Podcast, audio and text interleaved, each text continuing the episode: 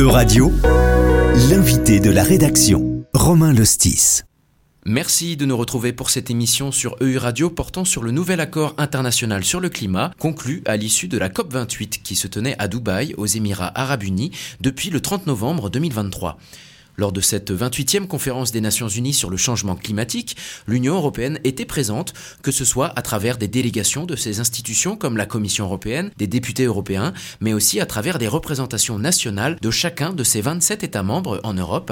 Pour mieux comprendre le rôle joué par les Européens lors de ce sommet mondial sur le climat, nous sommes en ligne avec Pierre-Jean Claus, président de l'association de jeunesse européenne Génération Maastricht et ambassadeur de la Commission européenne pour le pacte climat, partie prenante du Green Deal qui, rappelons-le, vise à atteindre pour l'Europe la neutralité carbone d'ici à 2050. Bonjour Pierre-Jean Claus. Bonjour Romain. Pour commencer, euh, Pierre-Jean Claus, quels étaient les objectifs recherchés par l'Union européenne à travers cette COP? Je pense que le premier objectif de la Commission, et plus largement de l'Union, c'était d'avoir un accord qui soit ambitieux. Lors euh, des premiers jours de négociation, un accord historique sur les pertes et dommages, et en réalité justement sur ce système de compensation vis-à-vis des pays qui peuvent être en voie de développement sur justement ces pertes et dommages liés au changement climatique. Donc les négociations ont commencé assez fortement et au fur et à mesure, on a vu que l'Union européenne a dû adopter une posture vraiment ferme pour une transition hors des énergies fossiles. Ça s'est soldé justement par un accord qui a fini unanime, vous l'avez vu dans le projet d'accord qui a été dévoilé donc euh, mercredi 13 décembre, eh bien cette transition, elle a été euh, arrachée, si je puis dire, à des pays qui voulaient justement changer cette formulation, avoir une formulation qui était moins ambitieuse, et l'Union européenne a réellement porté un discours de changement sur les énergies fossiles, parce que dans le, le dernier rush, si je puis dire, de négociation, l'Inde notamment avait pu pousser pour euh, un changement de formulation, un changement de langage, comme on peut dire dans les institutions, pour avoir quelque chose de moins ambitieux sur la mention des énergies fossiles. Cela n'a pas été le cas, il y a eu un vrai effort de diplomatie de la part de l'Union européenne et de la part des États membres également, pour avoir un accord qui soit ambitieux avec toutes les parties prenantes à travers, euh, à travers la planète. Vous l'avez dit, hein, le débat pendant ces négociations était souvent de choisir entre opter d'une part pour une réduction de l'usage et de la production des énergies fossiles, ou bien d'autre part d'opter plutôt pour un arrêt total de ces énergies euh, fossiles. Le terme qui a été choisi pour ce projet d'accord, c'est finalement le mot transition. Euh, que faut-il y voir derrière? Vers, quel côté de, la balance a-t-on plutôt penché? Je pense que pendant quelques moments de, de, cette conférence, on a pu avoir beaucoup de pays qui penchaient pour un langage assez, assez faible, si je puis dire, mais chaque mot ayant été négocié euh, par l'ensemble des délégations. Donc maintenant, on va transitionner hors des énergies fossiles dans les systèmes énergétiques d'une manière juste, ordonnée et équitable. Donc en ayant ça en tête, c'est euh, le, début de la fin pour les énergies fossiles, comme l'a dit euh, Wopke Hoekstra, commissaire européen en charge de l'action climatique. En matière de climat, hein, les Européens ne sont pas toujours sur la même longueur d'onde. Pour ne citer euh, qu'un seul exemple précis, euh, l'année dernière, c'est la Belgique, par exemple, qui a déposé plainte devant la Commission européenne pour s'opposer au parc éolien euh, français qui se développe actuellement au large de Dunkerque et qui pourrait venir perturber hein, le littoral belge. À partir de, cet exemple concret, hein, comment les Européens parviennent-ils à surmonter ces différences, ces désaccords pour afficher un front uni dans leurs revendications lors de, de cette COP28 je pense que là, justement, un des facteurs vraiment déterminants de cette position commune, ça a été le fait de mettre la science au premier chef. Là, on était euh, à l'heure du premier bilan mondial, des progrès qui ont été réalisés par les pays depuis euh, la signature de l'accord de Paris en 2015. Et donc, les États signataires de l'accord, ils se sont tous engagés à maintenir le réchauffement climatique en dessous de 2 degrés, ou 1 degré et demi par rapport au niveau pré-industriel. Et donc, en ayant ce qu'on peut appeler en bon français des science-based targets, comme on a pu le faire,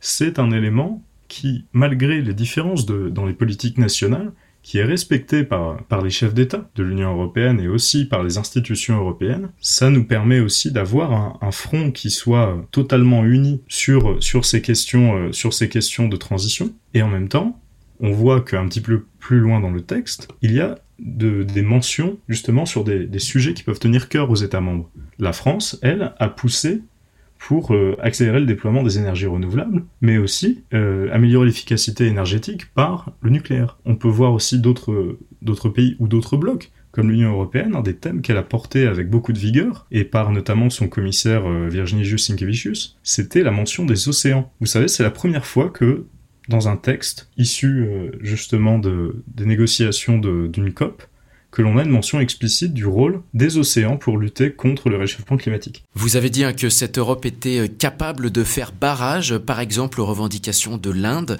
qui voulait euh, revoir à la baisse hein, les engagements ou les ambitions euh, de cet accord à l'issue de la COP28.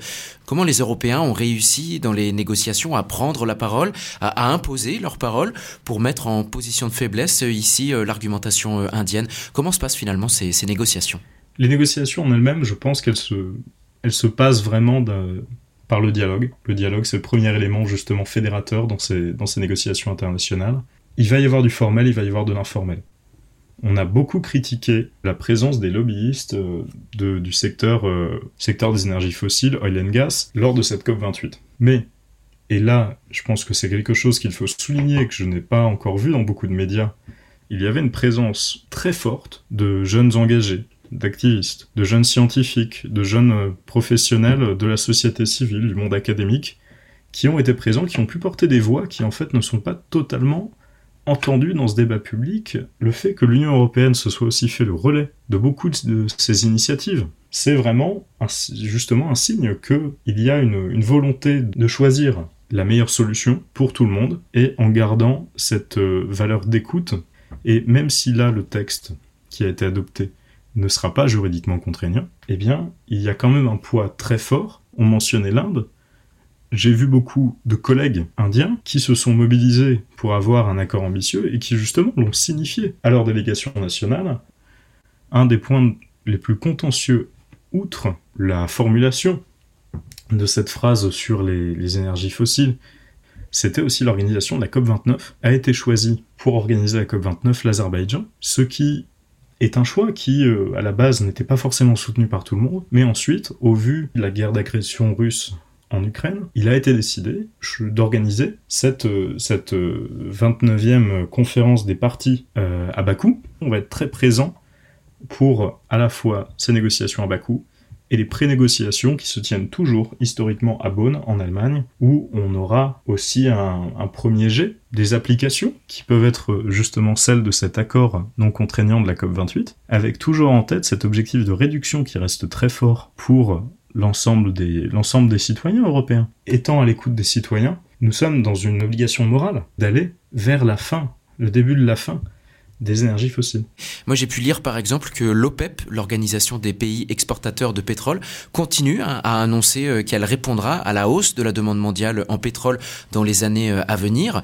En parallèle à cela, de grands groupes euh, pétroliers comme Total Energy se sont aussi réjouis de ce nouvel accord de la COP28. Que faut-il voir ici de ces prises de position de la part de ces grands acteurs de, production pétrolière? Est-ce une bonne chose que les grands groupes pétroliers soient si enthousiastes devant cet accord de la COP28 la présence des, la présence des groupes qui euh, sont en général de gros pollueurs, de groupes de la filière oil and gas, en soi, sa participation est nécessaire dans le sens où la filière a une nécessité de s'engager pour la transition, pour permettre des changements structurels dans les méthodes de gouvernance, aussi dans les, distributions de sources d'énergie, pour faire que tout le monde ait un accès à des énergies renouvelables d'une manière euh, totalement indifférencié. Et ensuite, il y a une chose qui est certaine, c'est que l'accord, on aurait tous voulu qu'il euh, qu'il soit plus ambitieux et qu'il mentionne justement que le début de la fin des énergies fossiles qui a pu être mentionné,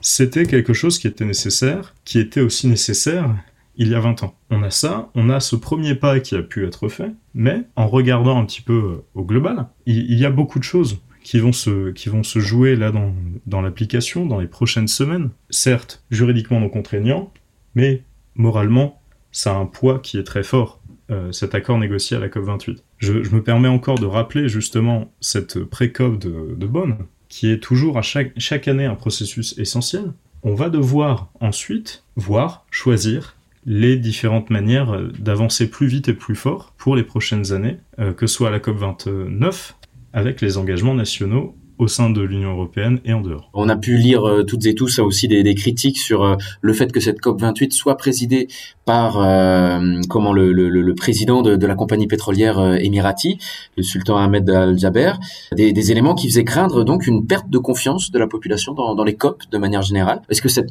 perte de confiance est déjà là ou est-ce que justement l'accord trouvé mercredi 13 décembre pour un peu redonner du souffle à cette dynamique des, des COP des Nations Unies? Mais je pense qu'il y, y a quelque chose vraiment essentiel. Les COP, ce sont des outils qui sont par nature imparfaits. Ça, c'est quelque chose qui est, euh, qui est factuel. Ça ne fait pas justement un outil magique où on peut tous, euh, tous se dire ah eh bien écoutez là on va vraiment avoir on va avoir quelque chose qui est euh, qui est génial. Les membres des délégations et les observateurs ils refusent l'enlisement qu'on a pu voir à la COP 28 et ça c'était quelque chose de vraiment de fort déjà en premier lieu et ensuite, sur le format en lui-même, les mécanismes des négociations, les décisions, elles sont prises par consensus. Donc euh, c'est une sorte de problème initial peut-être pour certains.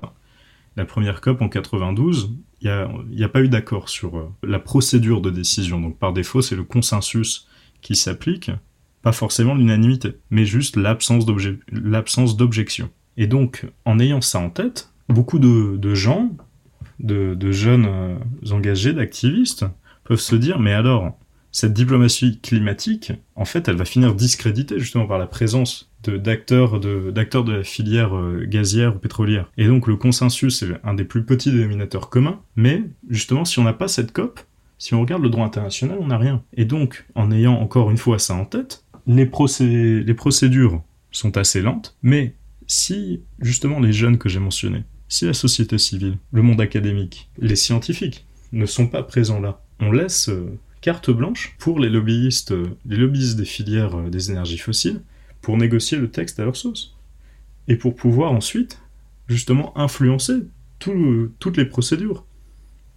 Il y a eu beaucoup de, donc il y a eu beaucoup de lobbyistes, 2500 de mémoire, pour 1% de scientifiques. Il y a eu très peu de monde académique qui étaient présents, d'une manière officielle et en, délégation. Mais là, on a pu voir, même dans les premiers jours justement, de ces négociations qu'il y allait avoir quelque chose d'essentiel sur les objectifs basés sur la science ou science-based targets, parce que les analyses qui ont été établies par le GIEC, ça sert vraiment, ça sert de, choses qui puissent ensuite baser les discussions. Avec tout, avec tout cela, on a des manières d'éviter le deux poids deux mesures c'est les, les, les, Nations Unies et qui ont repris le, le, chiffre du GIEC, disant que euh, si l'humanité poursuit euh, sa trajectoire actuelle en, en termes d'émissions de, de, gaz à effet de serre, euh, on peut s'attendre à un réchauffement d'ici la fin du siècle euh, à, aux alentours de plus 2,5 jusqu'à plus 2,9 degrés Celsius. Pourtant, euh, pendant la COP 28, le l'objectif affiché était encore l'objectif de, rester dans les 1,5 degrés Celsius euh, en plus voulu par l'accord de Paris. Est-ce que c'est est-ce que ça reste crédible selon vous? Je pense que l'objectif d'1,5 degré, donc il ne faut absolument pas le dépasser. Nous ne voulons pas le dépasser. Et ce n'est pas un chiffre aléatoire, c'est bien un objectif qui est identifié par les scientifiques et qui est notifié dans l'accord de Paris de 2015. Et donc, avec ça, on a cet objectif qui euh, régule, si je puis dire, les trajectoires de transition. C'était exprimé au niveau national en France. Euh, le ministre de la Transition écologique, Christophe Béchu, quand il a travaillé avec le secrétaire général à la planification écologique, Antoine Pellion, une des choses que j'ai pu voir dans l'organisation des COP régionales qu'il a, qu'il a voulu lancer justement partout sur le, sur le territoire français, j'étais présent à celle de Marseille pour la région PACA, région sud. Une des choses justement que l'on avait pu voir, c'est que les décideurs sur le plan national ont pris en compte le fait qu'il y allait avoir euh, cet objectif de réduire à minima, donc euh, à 1,5 pour ne pas le dépasser, 1,5, et que en même temps, s'il y avait un, réchauffement qui était encore plus conséquent, que l'on avait des, plans d'action pour encore plus euh, endiguer, mitiger ce, ce changement climatique là et ce réchauffement. Et donc, en ayant ça en tête, quand euh, on voit que la France, justement, a été assez active dans le processus diplomatique. L'Union européenne a fait partie des acteurs qui étaient le plus ambitieux pour le climat. cet engagement, en fait, cette marque de, des 1,5, il faut être exigeant et il faut prendre en modèle d'autres groupes d'États qui ont pu être très exigeants pendant cette COP. Parce que pour eux, ça peut aussi être un enjeu existentiel de limiter à 1,5. Et donc, on a les petits États insulaires qui sont très vulnérables euh, et qui ont justement pu défendre une position robuste en disant on pourrait même aller au-delà des 1,5 défini dans l'accord de Paris. Justement, on pourrait essayer de, de réduire encore plus rapidement avec une certaine robustesse. Et donc là, avec les moyens du bloc, on peut vraiment faire quelque chose d'efficace et au-delà de ça, donner l'exemple pour d'autres pays ou d'autres groupes de pays. Est-ce que cet accord international est de bon augure pour les chantiers en matière euh, environnementale, les chantiers en cours sur le sol proprement européen? Je pense par exemple aux, récentes inquiétudes quant à, quant à un ralentissement, voire même à une stagnation euh, crainte euh, des efforts de l'Union européenne dans sa transition environnementale et vers la réussite du Green Deal. Mais je pense que justement pour que la réussite du Green Deal soit effective et que l'ensemble des acteurs soient bien mobilisés et entendus, plus que mobilisés, eh bien, il faut vraiment que l'on garde le cap. Et je pense que dans le discours sur l'état de l'Union, certaines personnes ont pu voir justement euh, la, manière de formuler d'Ursula von der Leyen, euh, qui, euh, selon certains politiques nationaux, a pu être perçue comme un, comme un appel du pied au PPE, ou un appel, un appel du pied en tout cas à la frange, à la frange de droite du Parlement européen. Mais en réalité, quand on regarde les actions donc menées sous la mandature von der Leyen, ce sont des actions très ambitieuses pour le pacte climat.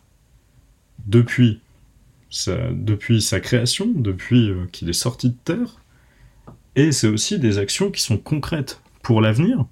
Et je vous invite justement à cet effet à regarder le plan de travail de la Commission européenne pour 2024, qui montre que en 2024, l'objectif c'est aussi de multiplier les initiatives qui vont avoir un impact sur le temps long.